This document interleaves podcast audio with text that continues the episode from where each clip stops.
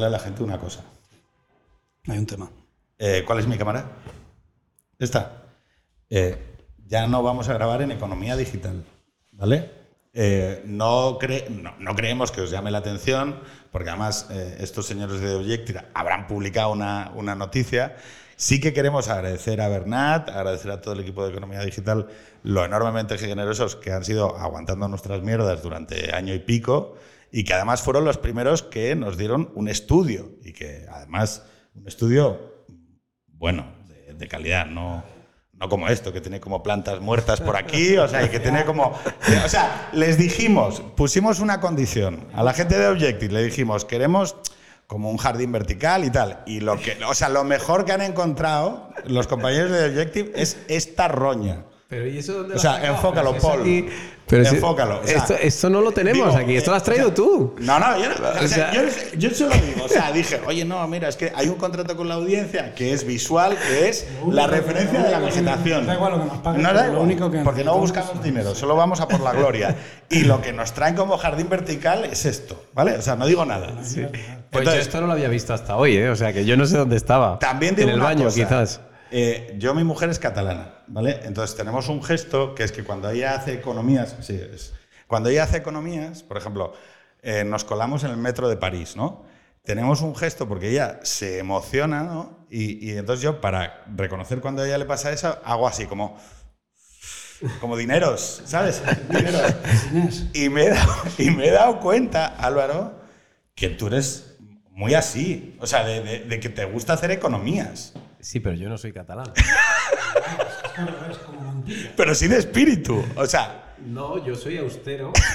Porque como todo el que viene de abajo, pues eh, mira por la peseta, joder. Y no hay que derrochar, no hay necesidad de ellos. Y ¿y no- ¿y no te parece una inversión ruinosa este puto podcast?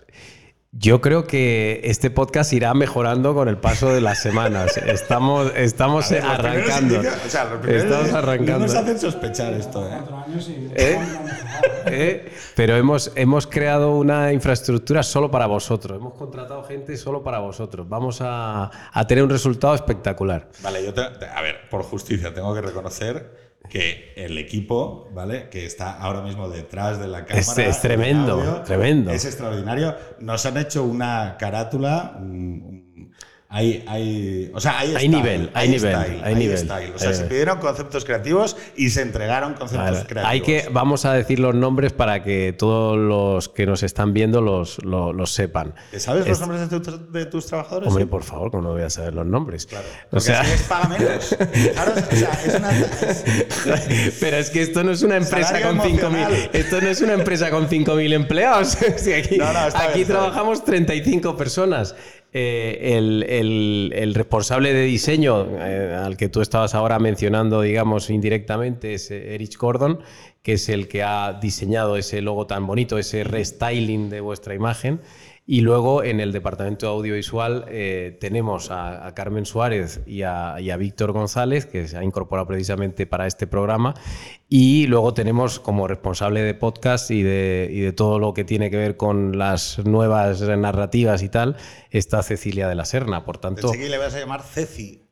Bueno, también se le llama Ceci, sus amigos la pero... conocen como Ceci. Bueno, pues ya está. Ya la, llamamos Ceci. Ceci. Así y, te gusta. y están, y están todos aquí alrededor. También está Rocío, que es nuestra office manager. En fin, tenemos un equipazo pequeño, pero claro que me sé los nombres, faltaría más. Claro, pero, o sea, eh, yo creo que cuando estábamos hablando, eh, tratando de configurar un poco el espacio, lo que sí queremos, de alguna manera, es trazar un cierto acuerdo, como cuando llegamos a Economía Digital, trazarlo también aquí. También mando un saludo a Bernat y a Juan, que Amable creo y simpático. que son unos tíos extraordinarios y que están haciendo unos productos eh, muy buenos. Yo, tengo, o sea, yo solo tengo palabras buenas para ellos y además vamos a seguir escribiendo en, en algunos de sus sitios. Bueno, Jorge, yo creo que no le queda medio digital en el que no escriba, pero yo seguiré colaborando con...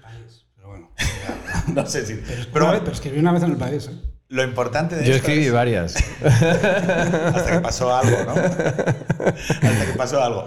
No, que eh, yo lo que sí que me gustaría es, de alguna manera, eh, trazar un acuerdo en este periodo que comienza, que no sabemos cuándo va a acabar, porque es importante eh, reflejar que las cosas también pueden terminar porque discutamos mucho. Yo, yo vengo aquí a discutir, me vas a Sí, ver sí. como un rompecojones que soy. Además, que creo que la gente no se imagina cuán rompecojones soy hasta que no me ve. Porque quiero hacer una cosa o me gustaría, y creo que The Objective es el sitio donde se puede hacer. Y además, yo creo que es la justificación fundamental por la cual eh, hemos decidido movernos aquí, que es la experimentación. O sea, yo creo que hay un fuerte rango de experimentación que eh, nos apetece. O sea, creo que estamos en un momento en el que ya somos viejos y no sabemos que no vamos a ganarnos. Para arriba no vamos a ir. Exactamente. O sea, Es lo entonces es llegar abajo, pero de una manera estruendosa, ¿sabes? O sea, O sea, es- queremos hacer una cosa que por lo menos va a ser una mierda, pero va a llamar la atención. ¿Sabes esta sensación cuando Me, me encanta porque ahora lo estoy diciendo. Sí, Esa es una sensación cuando ves, un, señor, señor mayor por la calle que va como en alpargatas o no sé qué tal, y dices, "Uf, pues me lo admiro porque este tío hace lo que sabe a los cojones. Esa- eh, o sea, el, el espíritu, el espíritu de este espacio es, mira, igual es una mierda, mira lo pero vamos a hacer lo que nos salga de los huevos. Bueno, ¿Vale? tiene que funcionar. O sea, No, no. aquí tenemos que hacer algo, tenemos que hacer algo que la gente desee ver cada semana. Eso es importante. El menú- no, pero lo importante es, eh, a mí solo eh, me ha dicho, no sé si a ti te lo he dicho también, que hay solo dos límites. Por separado, porque sabes cómo hacer las cosas solo. Sí, a lo- jibiri, a lo jibiri, jibiri. Pero solo me has puesto, o sea, a mí, no sé si a él, me has puesto dos límites. Sí, ¿cuáles son? La Constitución. Sí. Sí, ¿Y? y, el Código Penal, sí. claro. es Entonces, ojo al nuevo contrato con la audiencia, chavales, porque solo estamos limitados por el Código Penal. Y por lo tanto, primera pregunta, Álvaro. sí, Si yo abro una ventana de Objective sí, y grito, putas, sí. Venir para aquí, que os vamos a follar, y luego Sí. cierro la persiana. fo- No, no, esto, para que la gente no piense que me haya chiflado, Sí. es porque en el día de hoy, esto saldrá seguramente la próxima semana, eh, ha sucedido un evento informativo. A las 7 Sí. de la mañana ha empezado un nuevo ciclo de noticias, no sé si lo habréis visto quizá. Sí, sí, claro. Eh, el momento para mi culmen es cuando don José Ábalos,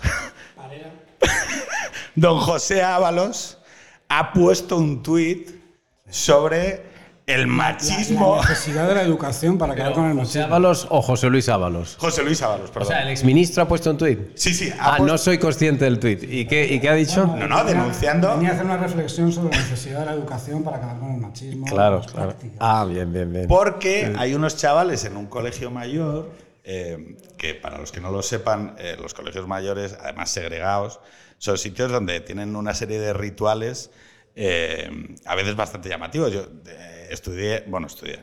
eh, hice Pasaste por allí. Fui a, conocí mucho los afters de Segovia, por cierto, hay afters en Segovia, para el que no lo sepa, en, en mi periodo universitario fracasado, en el que en los colegios mayores la gente dice barbaridades en una serie de ritos y rituales que, que están montados para escandalizar. Eh, démonos cuenta que muchos de esos colegios mayores están formados por gente conservadora o gente, bueno, pues, eh, gente joven de entornos más o menos pijos o no, pero que se hacen tanto en colegios masculinos como en colegios femeninos.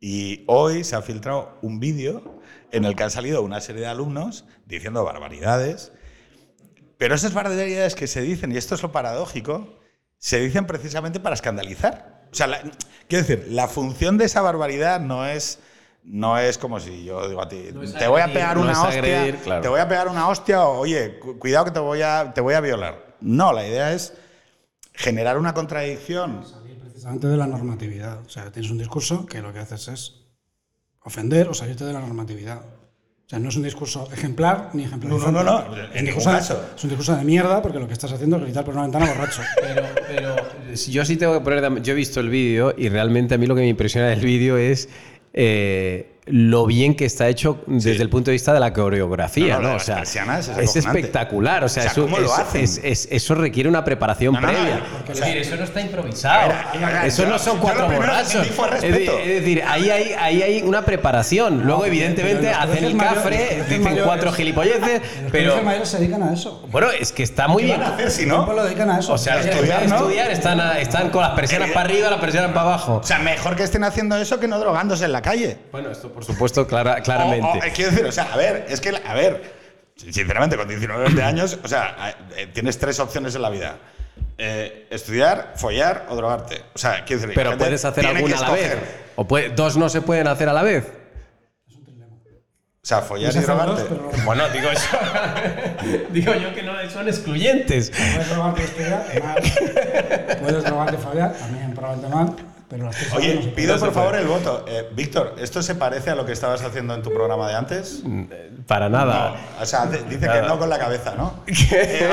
Pero que conste que el programa de antes también lo, lo monté yo. O sea, que te- te- soy el padrino de los dos. Mm, Mira, Alba, o sea, o sea, mira, eh, jibri, jibri, O sea, lo cual quiere decir que me, que, que me, que, me, que me he radicalizado yo, seguramente, ¿no? Claro. Puede ser, me he echado a perder. Desde el país ahora. Eh, totalmente. o sea, Pero voy a, voy a lo que me preguntabas antes. Me preguntabas antes si se podía abrir la ventana y gritar eso aquí en The Objective y por supuesto que puedes hacerlo.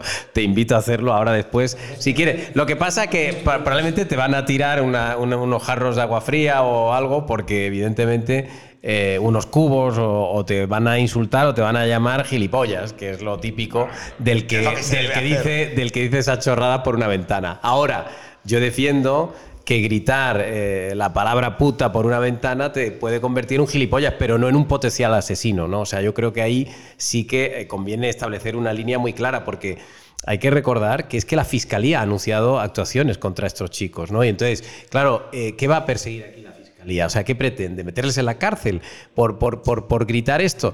Es decir... delito de odio. Claro, un delito de odio eh, eh, en una especie de, de función teatralizada, que es lo que están haciendo esto, porque esto es como si estuvieran eh, haciendo un show en el salón de actos del colegio mayor. Eh, obviamente con palabras que no nos gustan, eh, pero yo creo que esto no les convierte en No delincuentes. tiene puto sentido. eh, yo creo que es evidente que es un tipo de manipulación institucional, hay que dejarlo claro. Eh, yo además tengo una cierta prevención sobre cómo y por qué se utiliza el ciclo informativo para narrar una serie de mensajes que no tienen importancia real en, en la vida de la gente. Nos lo hemos encontrado con las balas de Pablo Iglesias en la campaña electoral de Madrid.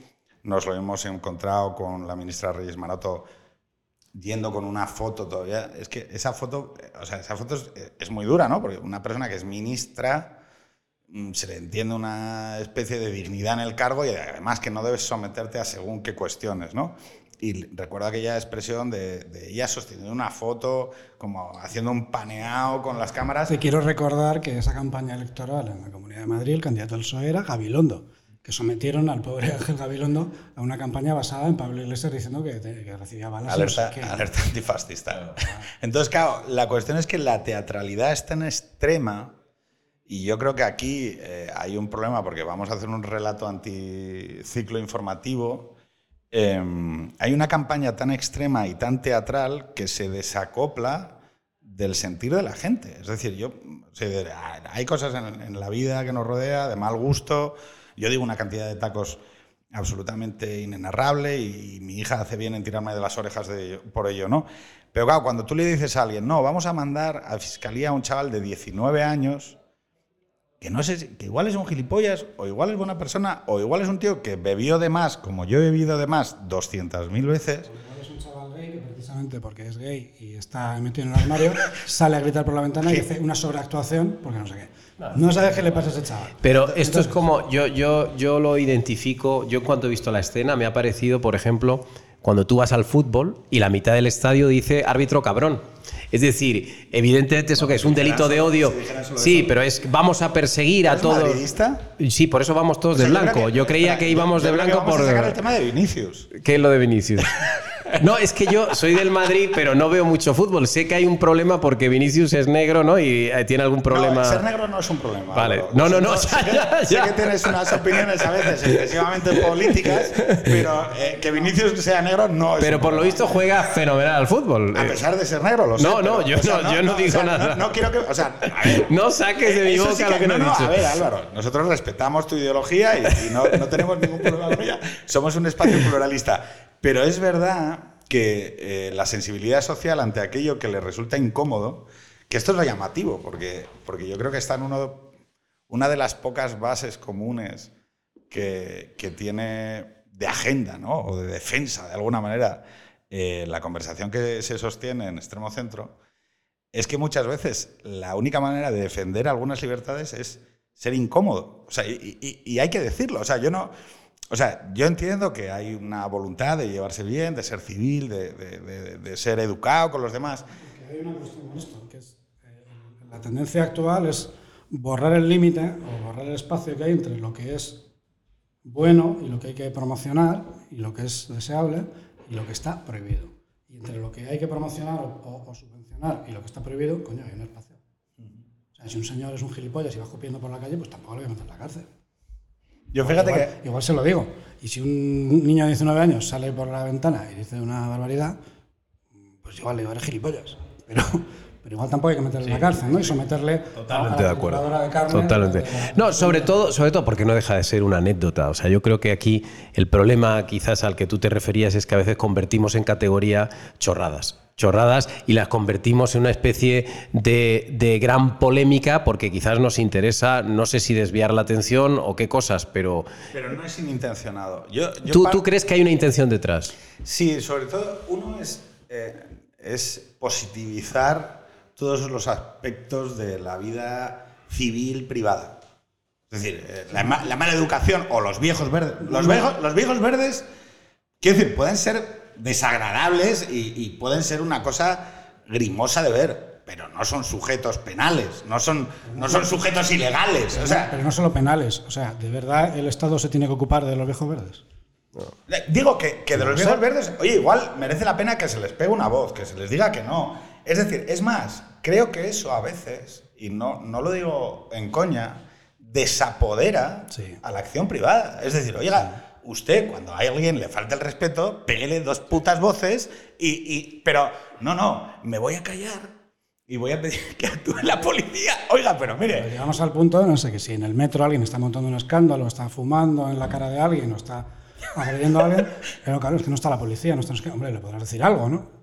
Y luego eso también lo que genera es una especie de distorsión sobre la aplicación del sentido común en lo cotidiano, ¿no? Por ejemplo, las putas mascarillas en el transporte público. Yo estoy hasta las narices Pero, las mascarillas. pero es que- la usas. No, no, yo me monto en los taxis sin mascarilla. No. Y si Ah, me bueno. pide la mascarilla, me bajo del taxi. Yo también. Estaba pensando O sea, en el metro, que No, yo es que en el metro no lo cojo porque No, no, el metro, ve- o sea, vengo andando a trabajar.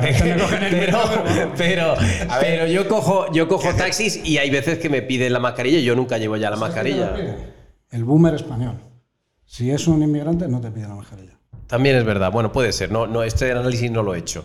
Pero lo que sí que está claro no, es que. ¿no te fijas si el que conduce es inmigrante? Va, es que ni lo es veo. que, hombre, perdona. tú- es como que no te, no te das cuenta. Pero, pero que para mí no es relevante la nacionalidad de del que me lleve en el taxi. o sea. o sea, eso lo- no, o sea, no, a ver, no, Bueno. A ver, no, lo, lo importante, que, que fíjate, yo creo que eh, la inaplicación del sentido común, o sea, hemos, hemos trazado unas narrativas públicas que se ponen en funcionamiento desde los boletines de las noticias, desde las 7 de la mañana, que te hacen pensar que llevar mascarilla o no en un transporte público, en un taxi, es una cuestión. O sea, quiero decir, el sentido común te dice, oye, esto es una gilipollez. Y además, cualquier persona razonable dirá, es una gilipollez. El consenso te dirá, es una gilipollez y no tiene ningún sentido. Y sin embargo, llega la narrativa pública y te mete algo que para el sentido común, el, el- pues el conocimiento basado en tu experiencia. Es decir, oiga, mire, yo llevo aquí meses, esto no sé qué, me voy a tomar copas, voy a una discoteca, eh, no sé qué, y aquí nadie lleva nada, pero de repente en este momento sí. Cuando el otro día en el Congreso de los Diputados se tiene finalmente este puto debate para renovar la cosa, la, justifica, la justificación que aparecía en un, en un diario, que no me acuerdo cuál es, y si no diría cuál es, era, bueno, hombre, sabemos que no sirve para nada, pero eso nos permite hacer saber a la gente que todavía seguimos con la... Lanzar un mensaje. Mire, supuestamente lo decía el grupo de expertos, que de repente sí que hay un grupo de expertos. El grupo de expertos no me haga reír. Bueno, ya, claro. pero hay uno que dice que están para lanzar un mensaje. Hombre, los, los expertos cómo van a estar para lanzar un mensaje. es completamente nosotros los que la intolerable, es intolerable que España siga manteniendo esto. De hecho, eh, nosotros hemos publicado estos últimos días que España es el único país de Europa que todavía mantiene restricciones a la llegada de extranjeros Ya, y de turistas. pero, Álvaro, no es como si- no es que como todavía son turística- colocados en una cola al llegar al aeropuerto y se les exige el pasaporte COVID. O sea, es una cosa ridícula que ya no piden en ningún no es, sitio. no es como si nosotros fuéramos una potencia turística. O sea, bueno, pues no, a mí nosotros el turismo No, pero nos precisamente por eso, el turismo, claro, Pues claro, nos debería Nos da importar. igual, porque oye, que no venga, ¿eh? ¿Qué más da? Yo parto de una base y es que, o sea, si lo tuviera que formalizar de una manera como un poco ambiciosa y un poco pedante, diría que el proceso de información y conversación pública contemporáneo hoy está ejecutado por tantos agentes con intereses directos en la promoción de determinadas agendas o que poseen de alguna manera algún tipo de voluntad o incluso visión moral de la cosa, que resulta a veces imposible discernir una cosa putamente evidente. Entonces, realidad, de, Claro. una manera, de una manera salvaje. Oye, eh, eh, en agosto del 2021 yo me compré un casoplón. O sea, tengo un chale de puta madre en Getafe. ¿Vale? Eh, mil pavos de hipoteca a tipo fijo.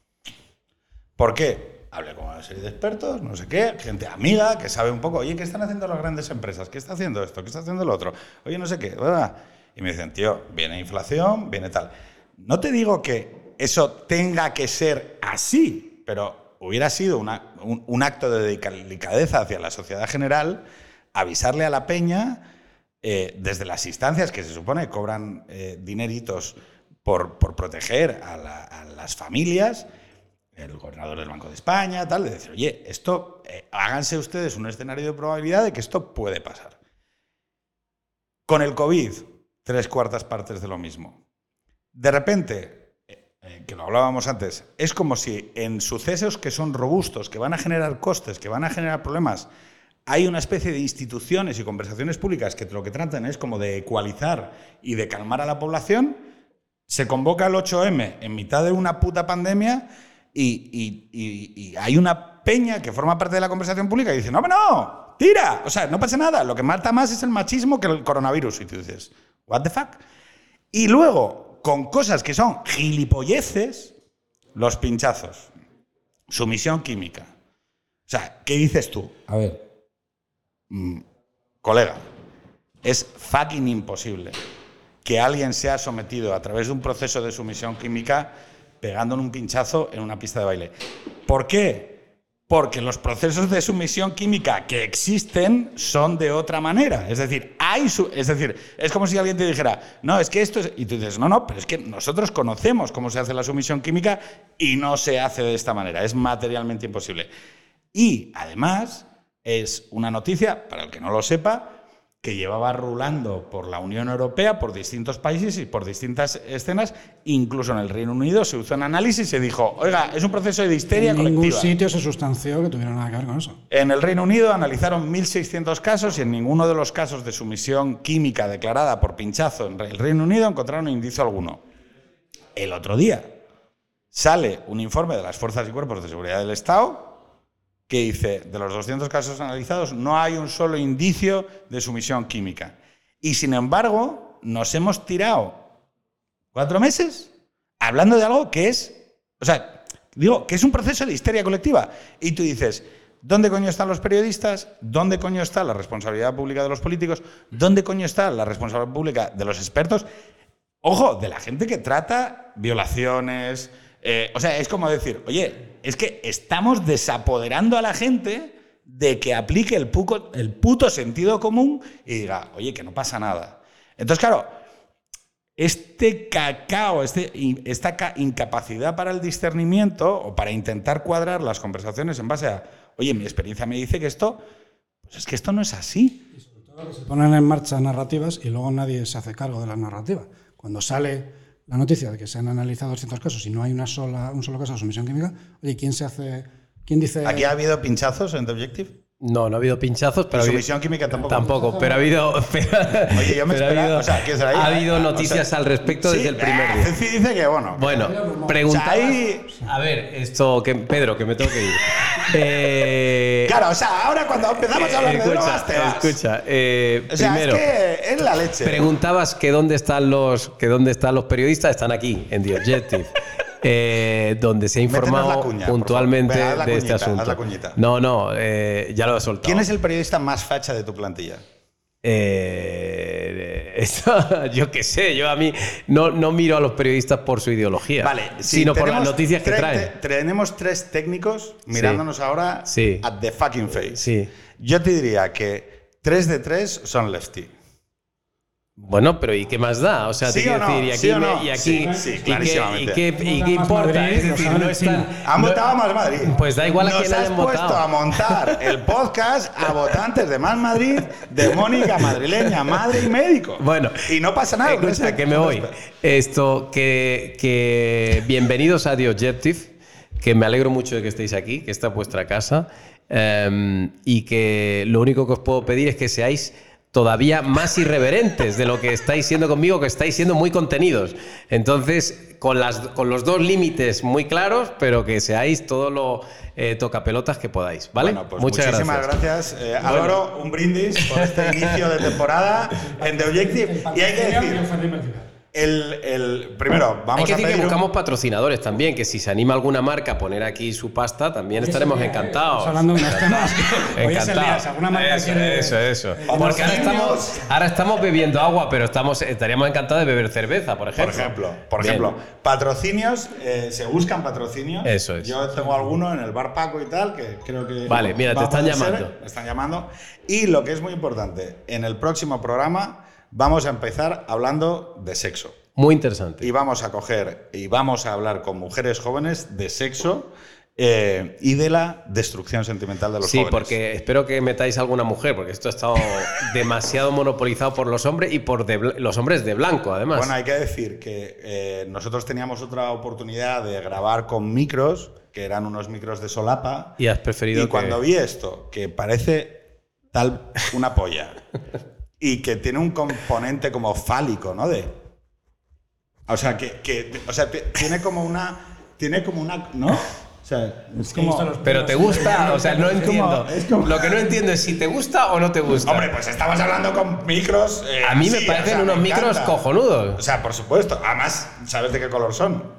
Negros. Entonces, bueno, señores, un placer. en Bueno, este muchas gracias. ¿Ya se acabó esto? ¿Me, pu- me puedo ir? Te puedes ir porque vamos a seguir ahora. Vale, venga. Hasta luego. Marcos Ondarra. ¿Qué tal? ¿Cómo estás, Pedro? Nombre sonoro, ¿no? O sea, R's, Ks, Ondarra. Cuando me siguió, yo creía que le conocía y no, es que el nombre suena. Sí, sí, es como un Sabes que es un apellido vasco, pero ¿sabes lo que significa en euskera? Ondarra. No, Etarra. No, eh, arena. Arena.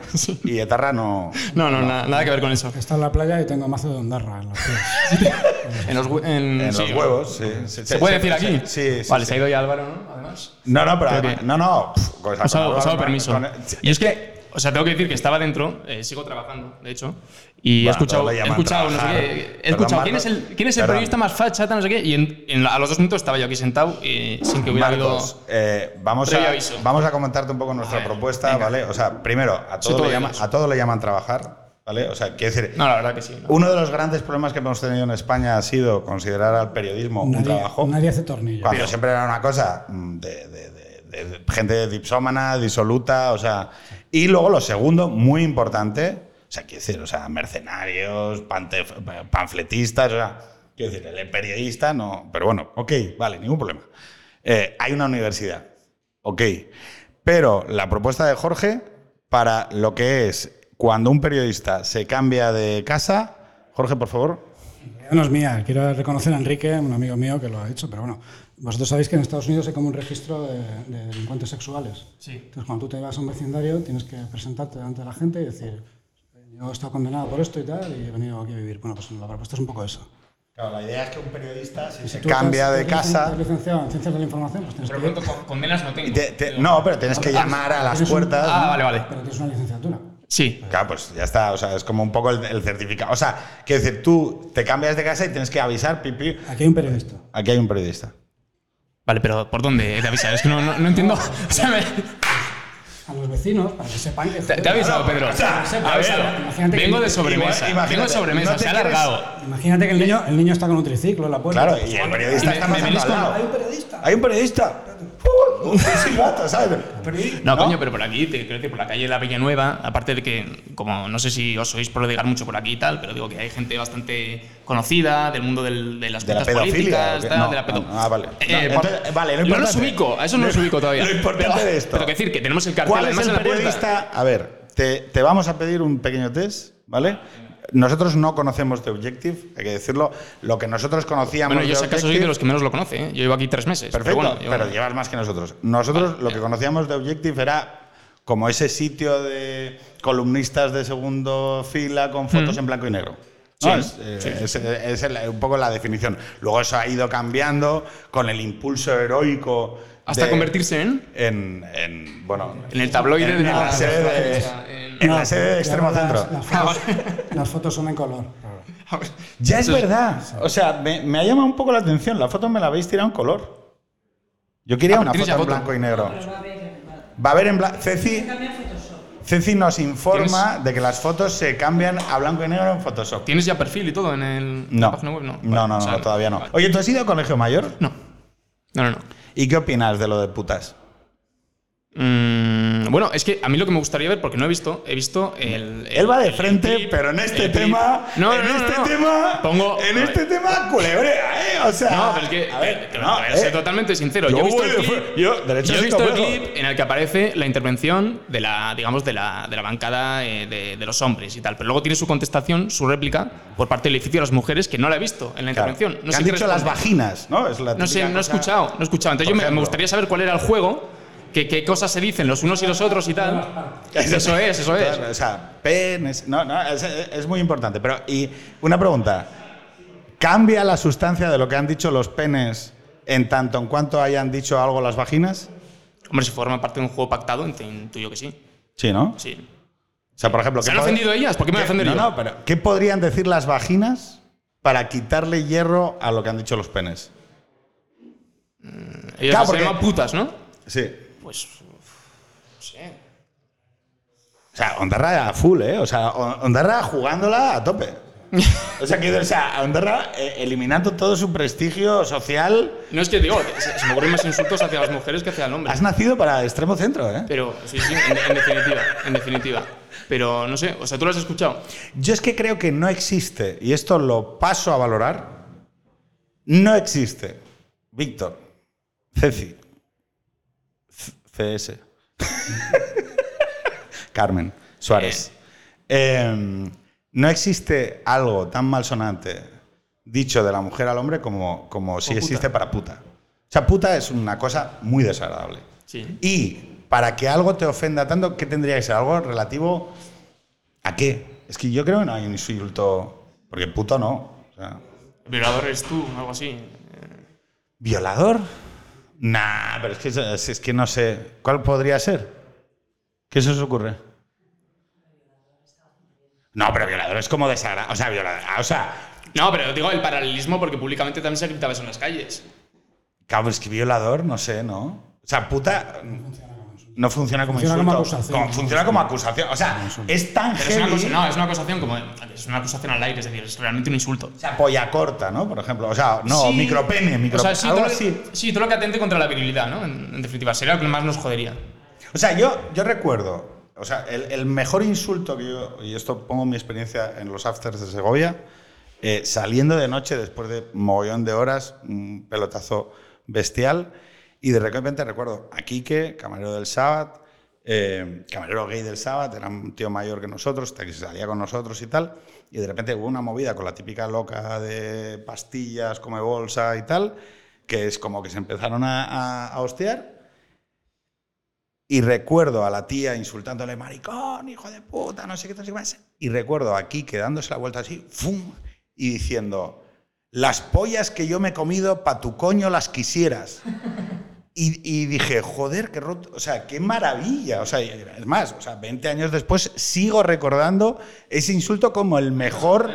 Fíjate, eh, mi, mi abuelo, que en paz descanse, sí que tenía una mujer que trabajaba para su casa, ¿no? Una mujer muy ruda, eh, digamos, de- del del Baztán, de, de por ahí, de, Navarra y tal. Y cuando iba paseando un día por la calle, un señor mayor le, le- le gritó aquello de, le dijo, menudo frontón tienes, ¿no? Refería a su culo, a su pandero, iba paseando ella, es verdad que tenía uno muy prominente y tal. Y dijo, menudo frontón tienes. Se dio la vuelta y le respondió, sí, pero no para tus pelotas. Le dijo, o sea que me, me, me recordó bastante. O sea, que era una mujer empoderada y Una mujer absolutamente empoderada. Oye, eh, alguien. Digo, porque es que estáis mirando para arriba, no sé si es que ha, ha pasado un- como un ángel o algo. Eh, eh, digo, un bicho. vale. Eh, chicos, yo creo que hemos tocado el tema de quién es el más de izquierdas, quién es el más de derechas. Bueno, Eh, según mi opinión. el tema de los insultos. No, Me no, gustaría conocer la vuestra también. Trae- No sé, aunque estáis recién aterrizados, pero.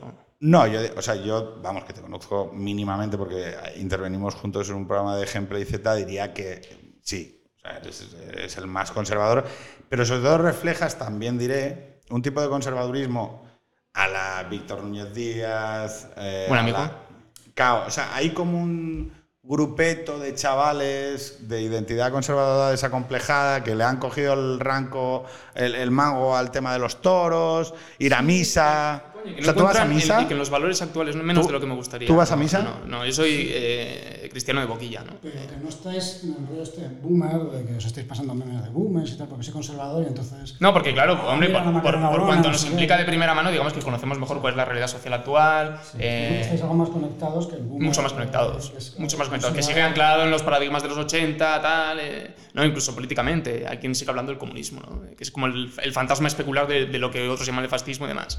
Eh, yo creo que simplemente es una generación pues, que no se siente identificada o que no, que no valora eh, los valores actuales, valga la redundancia y demás, y que los está buscando en, en- en- en otra época, en otra época pasada. ¿no? ¿En qué generación?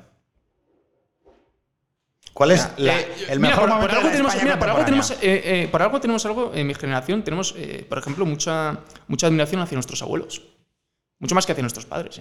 Eso que probablemente vieron mejor nuestros padres que nuestros abuelos y más, ¿no? Por, por cuanto tuvieron que además que, que- que trabajar para, para- para conseguir todo lo, todo lo que obtuvieron y demás. Fue una generación abnegada, eh, que seguía, eh, digamos, valorando las tradiciones, que, coño, que tenía más apego a, a- a- a lo que... Sí, sí. Que tenía más apego a los. ¿Cómo decirte?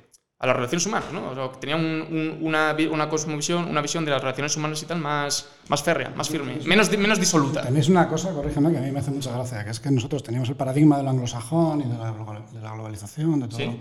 todo lo que era inglés o americano era bueno, y vosotros eso lo tenéis incluso a veces nota un cierto, no, incluso a veces cierto rechazo, ¿no? Como, ¿por qué tenemos que estar pendientes de lo que digan los americanos, los No, si es que, de hecho, de un tiempo a esta parte, todo lo que viene de ahí es, es- es absolutamente demencial, ¿no? O sea, todos los fenómenos woke y tal que estamos importando de Estados Unidos, eh, ahora todo el fenómeno eh, queer y demás, o sea, todo lo, todo lo nocivo para la civilización occidental proviene de ahí, eh, últimamente. También genera fenómenos como que ahora pues haya gente un poco perdida diciendo que, que Rusia es lo mejor y no sé qué. Claro, claro, claro. No, evident- evidentemente, no toda reacción es positiva a, a eso. Reacciones exacerbadas. Pero ¿y tú cuál, cuál dirías que es el detonante en el que notas, como representante del diálogo Zoomer-Boomer, ¿no?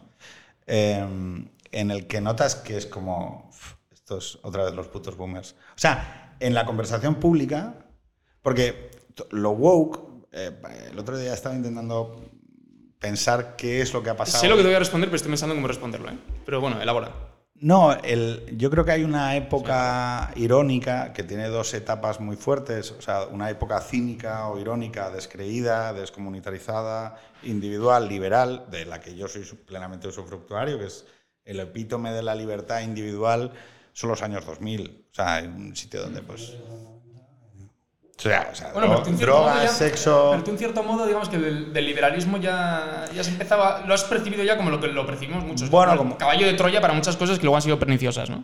No, yo, no, no, yo soy usufructuario pleno del, del cenit de ese mundo, es decir, de, de- de ese mundo Pero donde... que luego ese, ese cenit ha derivado necesariamente en esto también. Claro, o sea, ¿qué es lo que sucede? Que, que- que ese acuerdo generacional que sosteníamos con las generaciones más jóvenes de bienestar económico y libertad individual se corta en mí. O sea, quiero decir, o sea, yo, donde eso se agota es en la generación que vive, crece, madura y nace a la vida adulta tras la gran recesión. Es decir, ese, o sea, son dos mundos totalmente diferentes. O sea, yo puedo cometer errores, pero me recupero, empiezo a trabajar, soy, tengo un- vivo en una familia del bienestar, eh, se me dan una serie de oportunidades, reconstruyo mi vida, me caso. Los salarios en España están y el PIB per cápita está congelado desde qué año? Claro, es que, o sea, cuando... Desde, desde esa generación. Claro, esa generación, nosotros, nosotros, Jorge y yo, todavía reconocemos las últimas lonchas de jamón de un mundo que todavía crecía, que pensaba en futuro y que era optimista. Es decir, y que decía,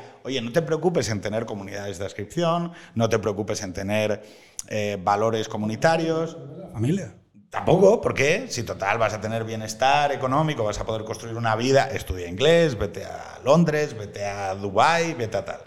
Eso que se acaba en la gran recesión hace nacer una generación de gente que primero consume el mercado como propuesta y luego consume la ideología. Vosotros ya sois post-ideológicos. ¿En qué sentido para mí?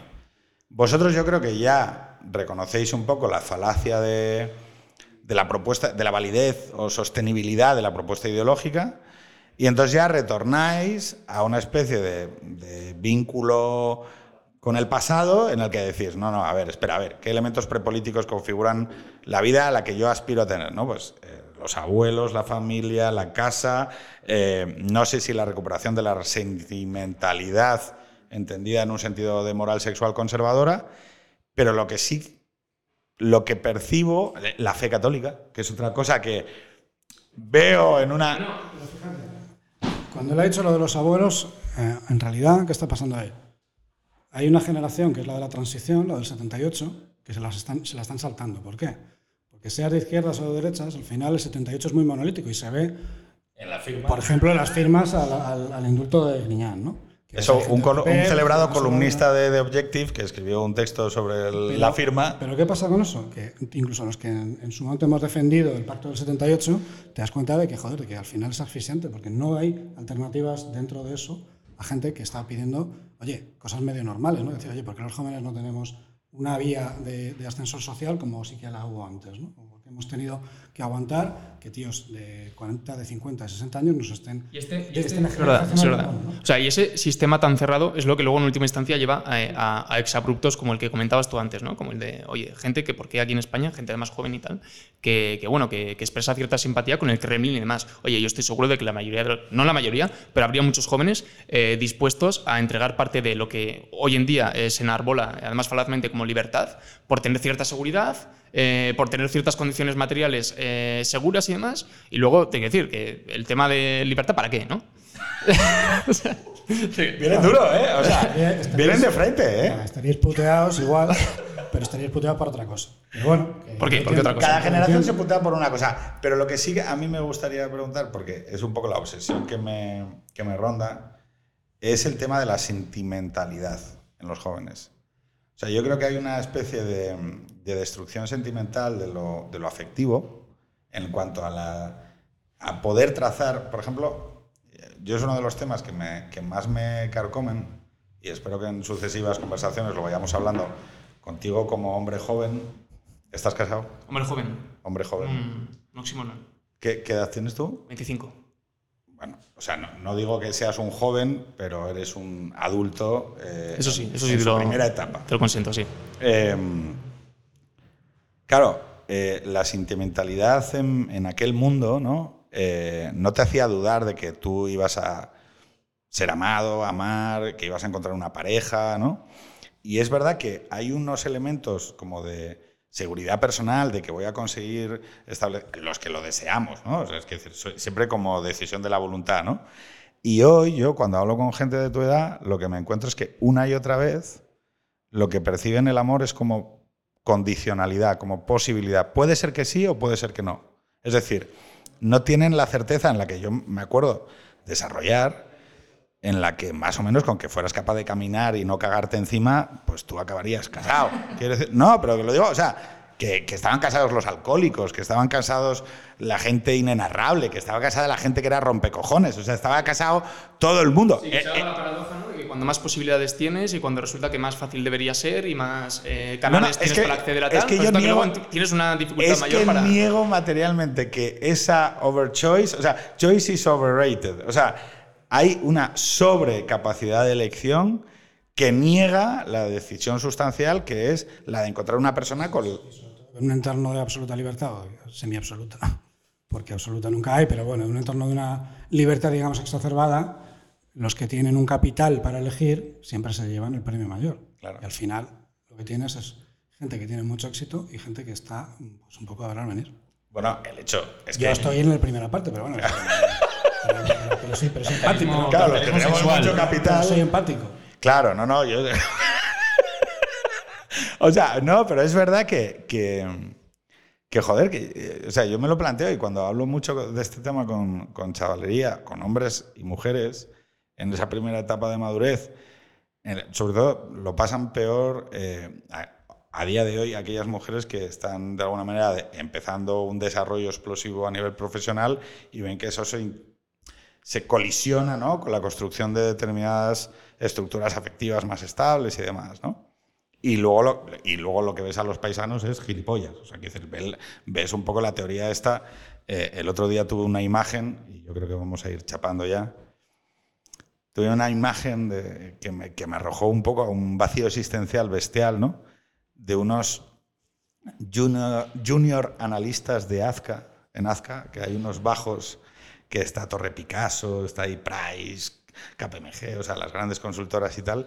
Y entonces bajabas y, de repente veíais una hilera de chavales trajeados con trajes caros, evidentemente comprados por sus familias, con zapatos caros, con camisas con sus iniciales bordadas, haciendo cola frente a una estantería llena de boles de cartón refrigerados que estaban llenos de arroz y macarrones fríos y haciendo cola para coger ese bol y que les echaran cebolla, trozos de tomate removidos, toma 10 euros, ¿no?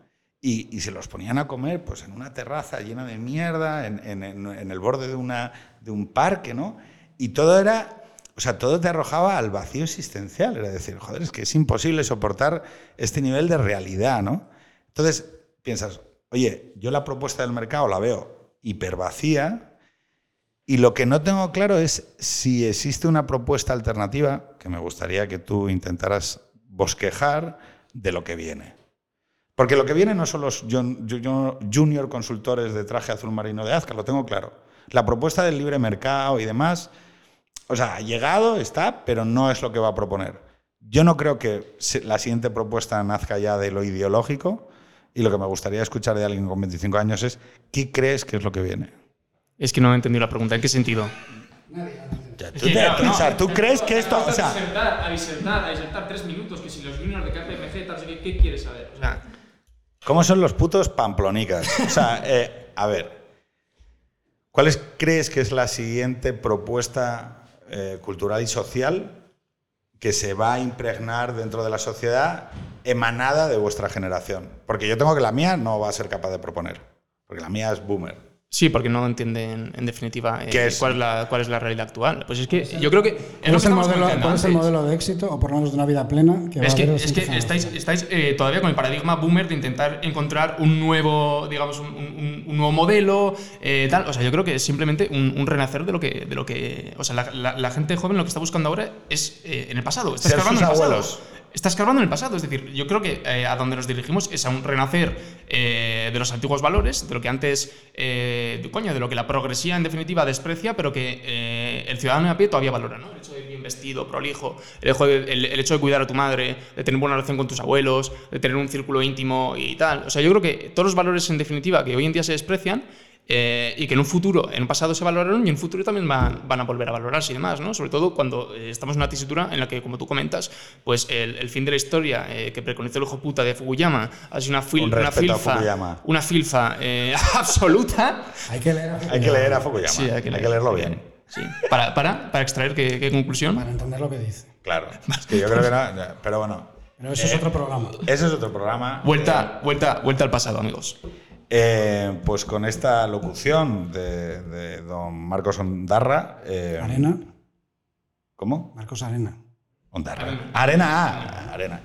Eh, cerramos el primer capítulo preguntándonos si en el futuro habrá, como dice Marcos, una propuesta de vida alrededor de ser más facha que. Señores, un abrazo y hasta la semana que viene. Adiós.